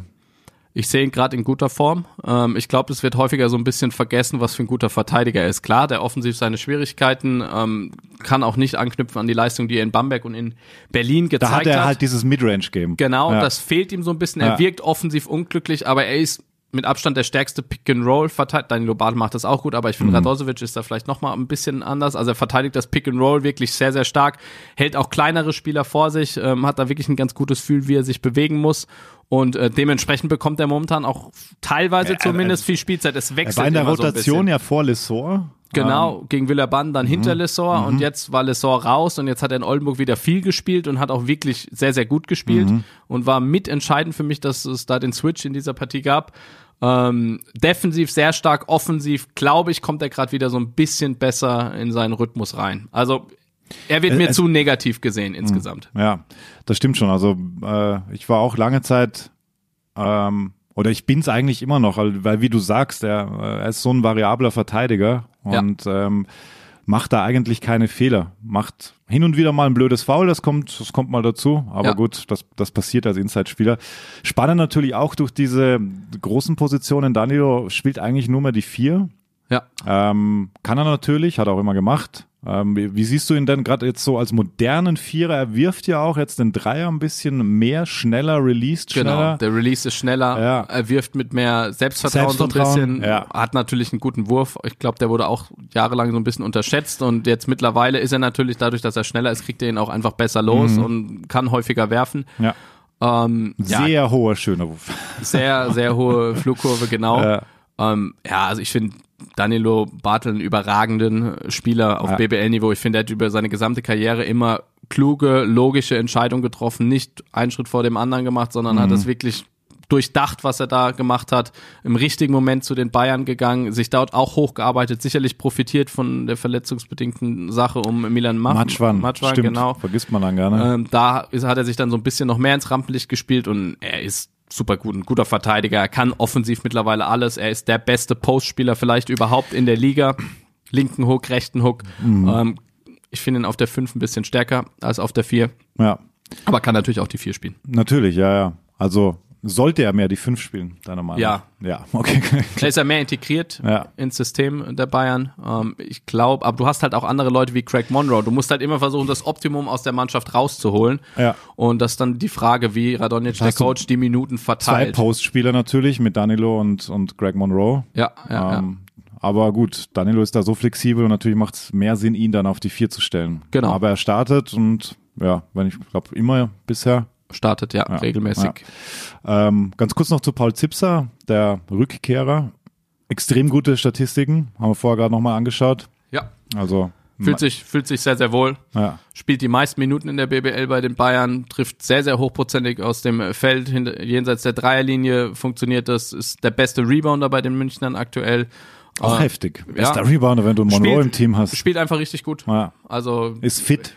Ist fit. Das, glaub ich, müssen und wir als was auch sagen. wichtig ist, er Super kla- cool. Mhm. hat, glaube ich, eine klare Rolle, was immer wichtig für Paul Zipser ist. Und ähm, ja, es läuft bei ihm einfach. Er fühlt sich wohl Ja. in München, kennt die Stadt, kennt das Umfeld, alles so Faktoren, die eine Rolle spielen und dementsprechend äh, seine Leistung jetzt keine Überraschung und sehr erfreulich aus deutscher Sicht. Ja, weil du vorher gesagt hast, dass es manchmal auch wechselt, dass äh, Radoschewitsch, ähm, was die Rotation betrifft, dass der mal früher kommt und der mal früher kommt.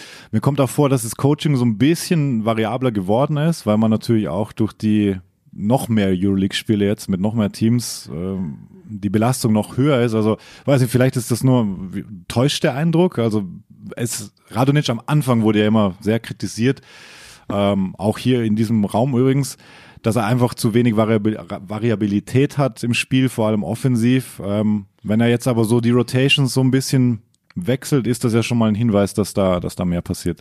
Auch Radonjic ist für mich unterschätzt. Mhm. Ich habe das schon ein paar Mal angesprochen. Mannschaft performt bei ihm. Also in den Playoffs Bilanz letztes Jahr ist 9-0, Wahnsinn. Ja. in der Euroleague gut gespielt. Jetzt hast du Mailand und Villeurbanne wieder klar geschlagen. Klar, du bist aus dem Pokal ausgeschieden. Er hat eine richtig gute Defensive installiert und um auf die Frage von dir zurückzukommen, was die Rotation angeht, ja, da ist er flexibler. Das gibt aber Alex eben auch King auch, ist das auch gibt, so ein Beispiel. Das ja. gibt der Kader aber auch her, dass Ja. du jetzt flexibler bist, vor allem Ja. wenn Josh Eustace dann zurückkommt, der auf der Bin 4 ich spielen gespannt. Kann. Alex King, der sich in guter Form zeigt, der toll in Oldenburg gespielt hat, Mhm. der viel, viel wichtiger für die Mannschaft ist, auch abseits des Feldes, als glaube ich viele denken. Und ähm, ja, die Bayern sind auf dem richtigen Weg. Pokal aus tut weh, aber ansonsten ist das alles in Ordnung und vor allem noch sehr, sehr viel Upside, wenn wir zum Beispiel an die Podcast-Position oder eben auch an Craig Monroe denken. Ja, so ganz kurz noch Berlin. Wir sind eh schon wieder viel zu lang, glaube ich. Ähm, trotzdem interessiert mich Tyler Kavanaugh. Fällt mir positiv auf. Vielseitiger Spieler, macht wenig Fehler, performt. Siehst du es auch so? Ja, guter Spieler. Also natürlich braucht er ein bisschen Zeit von der NBA, Utah und Atlanta gespielt, aber der macht einen guten Job, der wird noch besser werden, trifft den Dreier schon sehr, sehr ordentlich in der BBL, passt das ganz gut mit knapp 40 Prozent nicht ganz und ähm, auch in der, ja, und auch in der Euroleague, da trifft er ihn überragend zu fast 60 Prozent. Ist ein Spieler, der den, äh, der Berlin weiterhilft, weil er sehr, sehr vielseitig ist, weil er harter Kämpfer ist und wie man hört, auch charakterlich einwandfrei ist. Das heißt, er passt in dieses Teamgefüge, was natürlich wichtig ist, wenn du einen ähnlichen, also es ist schwierig erstmal in eine, beziehungsweise wenn du eine Mannschaft hast, wo es kaum Veränderungen gibt, dann reinzukommen, ist sehr, sehr wichtig, dass der Spieler dann funktioniert, auch charakterlich. Und das scheint der Fall zu sein und deshalb sieht es ganz gut aus. Naja, bisher performt Berlin ja auch gut in der Euroleague, auch wenn sie sich noch nicht wirklich belohnt haben bis aufs erste Spiel. Ähm, FS hättest du halt wirklich gewinnen müssen. Also wäre halt gut Ja. für die Entwicklung eines Teams. Ich meine, die sind teilweise schon so lang zusammen, dann denkst du dir, okay, jetzt wäre mal gut, dann so ein Spiel zu holen, auswärts, so ein schweres. Ich finde nicht, dass du das Spiel bei FS hättest gewinnen müssen. Also du hast, Ne, müssen, ja, du hast ja. an dem Tag, also du hast auswärts bei einer Mannschaft gespielt, bei Anadolu Efes, die letztes Jahr im Finale stand, wo sich nicht viel verändert hat und die auch offensiv sehr, sehr gut gespielt hat an dem Tag. Nur du, du hast halt selbst sensationell gespielt. Und es wäre schön gewesen, wenn du dich dann belohnst. belohnen, so muss man sagen, ja. Teilweise vielleicht andere Entscheidungen getroffen hättest. Da wurde jetzt auch schon viel drüber gesprochen in den letzten Situationen. stimmt. Hätte man Stichwort können. Mhm. Two for One, Stichwort Faulen, ja, oder nein. Ja, ja. Ähm, Berlin ist auch top unterwegs. Macht Ja. Spaß, den zuzuschauen, BBL und Sie Juli. wirken stärker. Ja, Sie wirken stärker als in der Vorsaison. Das ist mal so ein Zwischenfazit nach ein paar wenigen Spielen zu Beginn. Aber macht auf jeden Fall wieder Laune, sie, sie zu sehen. Es ist äh, schön, Jonas Matisek zu sehen, der viele Minuten kriegt aktuell. Ähm, natürlich, weil Siva verletzt war, kommt aktuell als Backup von, von Matisek und dann spielt er halt gegen Barcelona. Und ja, das und tolle macht, Entwicklung. Ja, also Bringt die Größe mit auf der Eins, was auch Das- international ihn einsetzbar macht. genau. Und spielt nicht seinem Alter entsprechend, sondern deutlich reifer, äh, als es eben in seinem Pass steht. Spielt nicht wie ein 19-Jähriger, das stimmt, das stimmt absolut. Also Augen auf Berlin, diese Woche zweimal gegen Moskau, wir zeigen beides. Willst du noch eine Trivia? Hau raus. BBL-Trivia. Ich sag dir eine Freiwurfquote, du sagst mir welcher Spieler, okay? Freiwurfquote All-Time 183 zu 100, äh, 183 von 189. Jordan Hals. Stimmt, Ja, das stimmt. Ist zu leicht, oder? Ist zu Ja. leicht. Ich hätte dir vielleicht die Splits vorlesen müssen pro Jahr, aber hättest du auch gehört. Aber das ging zu schnell. Das ging zu schnell. Ja, aber das ist Jordan Hals. Ja, das ist Jordan Hals. Weil Coach Koch neulich im, ähm, im Live-Kommentar gesagt hat, ist er möglicherweise der beste Freiwerfer des Planeten. Habe ich gedacht, na gut, es gibt noch Steph Curry. Also. Ja, stimmt. Ja. Aber er ist schon sehr, sehr gut. Er ist schon sehr, sehr gut, ja, ja. Aber dass du es so schnell hast, ohne nachzudenken. Wie, was ist da der Gedankengang dann? Ähm, also wenn du mit 183 anfängst, ähm, glaube ich, äh, dass es eine sehr, sehr gute Quote ist. Also du würdest ja entweder eine sehr, sehr gute oder eine sehr, sehr, sehr, schlechte sehr Quote schlechte, holen. mhm. Und die sehr, sehr gute, die hat eben John Hals. Die hat er, ja. Das stimmt. Das sind, glaube ich, was, 97 Prozent? Ja. Irgendwie so. Okay, ja, Steph Curry. Heute Nacht geht's wieder los. Ganz kurz noch hinten raus. Wer wird NBA-Champion? Rational würde ich sagen die LA Clippers. Mein Bauchgefühl sagt mir aber die LA Lakers im Finale Wow. gegen die Philadelphia 76ers. Aber das, also, das ist wow. Finale. Okay, Regular okay, Season okay, ist was anderes. Ja, ja, ja. Rational würde ich die Clippers sagen, aber Bauchgefühl Lakers im Finale gegen Philly 4-2. Krass, du traust den Lakers so viel zu. Ja. Ich Okay, traue sie Le müssen ich fit trau. LeBron James und Anthony Es- Davis sehr, sehr viel zu. Ja. Sie müssen beide fit bleiben. Ja. Sie müssen ihre Load Management gut machen. Gut, Das vorausgesetzt. vorausgesetzt. Wenn sie fit bleiben, ist das ein krasses Duo. LeBron hatte so lange Pause wie noch nie. Oder Das beste Duo überhaupt, der beste Mitspieler Anthony Davis, den LeBron je hatte. Ja, und, um, LeBron on und umgekehrt. Das Das gilt für beide. Das Anthony, gilt für jeden Menschen, der mit LeBron James zusammengespielt hat, dass es der beste Spieler vermutlich ist. das stimmt. Das stimmt. Ansonsten, gut, Clippers mit Kawhi nicht zu unterschätzen, wenn der wieder durchdreht. Was sagst du denn? Es ist schwer. Ich mag den Take jetzt, je länger ich drüber nachdenke, wenn sie fit bleiben. Ich glaube Ja. einfach nicht, dass Anthony Davis fit bleibt. Und wenn die Verletzung zu einem ungünstigen Zeitpunkt kommt, Richtung Playoffs, dann haben sie halt ein Riesenproblem. Dann sind sie raus. dann sind sie raus, weil, ähm, ja, ich finde Philly auch super spannend. Das Experiment, wir gehen zurück zu, alle Spieler sind groß. Das, Ja. da, das wird, glaube ich, für den Rest der Liga ein Problem, weil sie alles wegverteidigen können Ja. eigentlich. ja. Das finde ich interessant. Ich bin ein riesen Kawhi-Fan, deswegen glaube ich, dass die Clippers, wenn Paul George von seinen diversen Verletzungen jetzt da einigermaßen fit zurückkommt, Ja. ich mag den Supporting Cast der Clippers. Mag ich wirklich gern. Sind rundere, homogenere ist- Team Ja. als die Lakers. Ähm, wen vergessen wir? Es gibt so viele. Ja, also ich, also ich glaube, dass Denver oder Houston die Regular Season im Westen gewinnen, Ja. weil du halt viele Ausfälle Ja, hast, mhm. beziehungsweise Load Management. Regular Season Teams, Utah, Houston. Kann ich mir gut vorstellen. Ja. Houston und Denver. Ja. Ich glaube, Utah ist dann in den Playoffs eher gefährlicher und im Osten glaube ich, dass Stimmt, Milwaukee die mhm. Regular Season gewinnt und Philly Zweiter wird, aber Finale Lakers gegen Philly. Ich glaube auch, dass Milwaukee kein Playoff-Team weiterhin ist. Also dann wird es interessant, weil dann geht es Richtung verlängert Janis oder nicht. Genau. Dann werden wir dieses Theater wieder erleben. Würde, okay, ich sage auch Philly im Osten, aber ich sage Clippers im Westen. Schauen wir mal. Ja, schauen wir mal. Alex, vielen Dank. Es hat äh, Spaß gemacht. Danke dir. Ja, Körny, schöne Grüße. Ähm, ich bin noch, genau, in, um es in deinen Worten zu sagen, Ende aus Gummimaus. das ist das Ende dieses Podcasts. Und äh, danke fürs Zuhören. Sehr viel Basketball beim Magenta Sport weiterhin. Was sagt Körny immer? Mir fällt es gar nicht ein. Paris Athen auf Wiedersehen. So sieht's aus. so sieht's aus. Ciao, ciao. Ciao, ciao. We treat people here with complete respect. This is Germany.